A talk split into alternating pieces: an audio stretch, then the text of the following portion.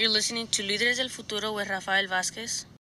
And before we get going with information about the um, the fires and fire prevention, which again we do every year here to support the community, um, we want to let you know that one of our community members um, passed away in October at the hands of David Michael uh, Stubbers.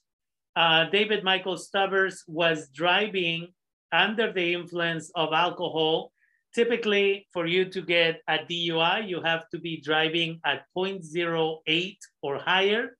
In this situation, based on the court records, this is case number SCR 750007-1, the people versus Stubbers, David Michael. Uh, this individual was again arrested in October of 2021 uh, for felony driving under the influence. His uh, level of alcohol when it was taken was at 0.20.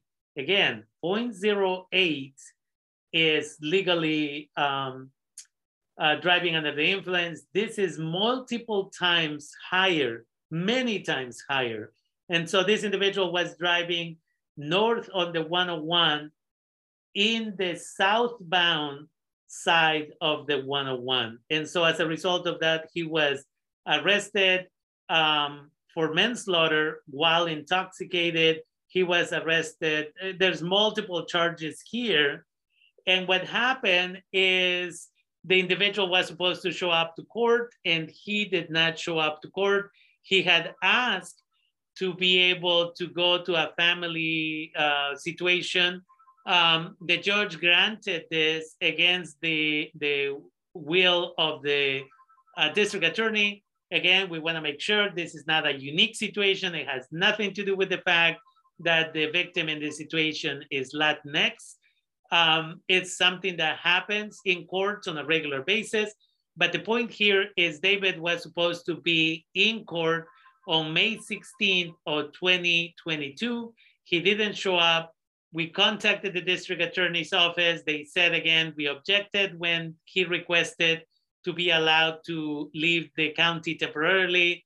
Uh, the judge granted the, the request uh, from his attorney and then directed me to uh, law enforcement to find out what is being done. There is a bench warrant to take this individual into custody um, I reached out to the sheriff's department and Sergeant Juan Valencia, who's the spokesperson for the sheriff's department of Sonoma County, said that the case is being handled by the California Highway Patrol, and therefore um, he did check in the system, and there is an active warrant in the system.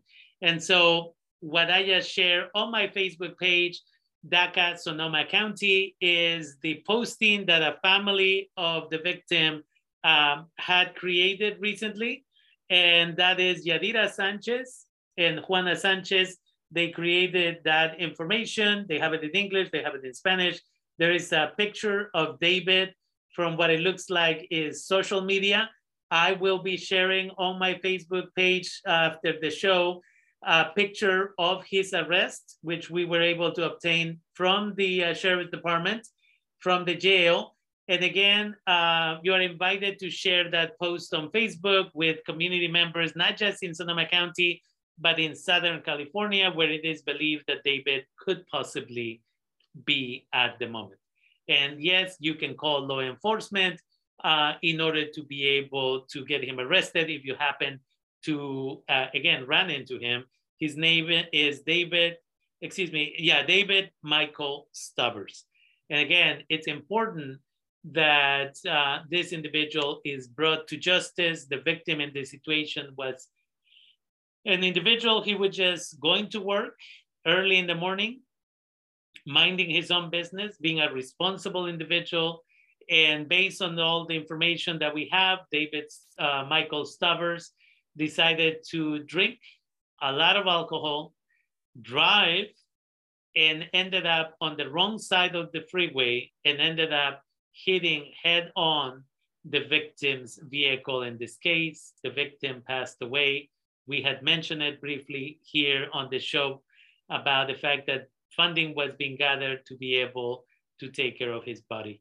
And so at this moment, the community is invited to again go to my Facebook page, DACA Sonoma County, and keep sharing that post from Yadira Sanchez, which will provide you with a picture, and all of the charges are there in regards to this individual.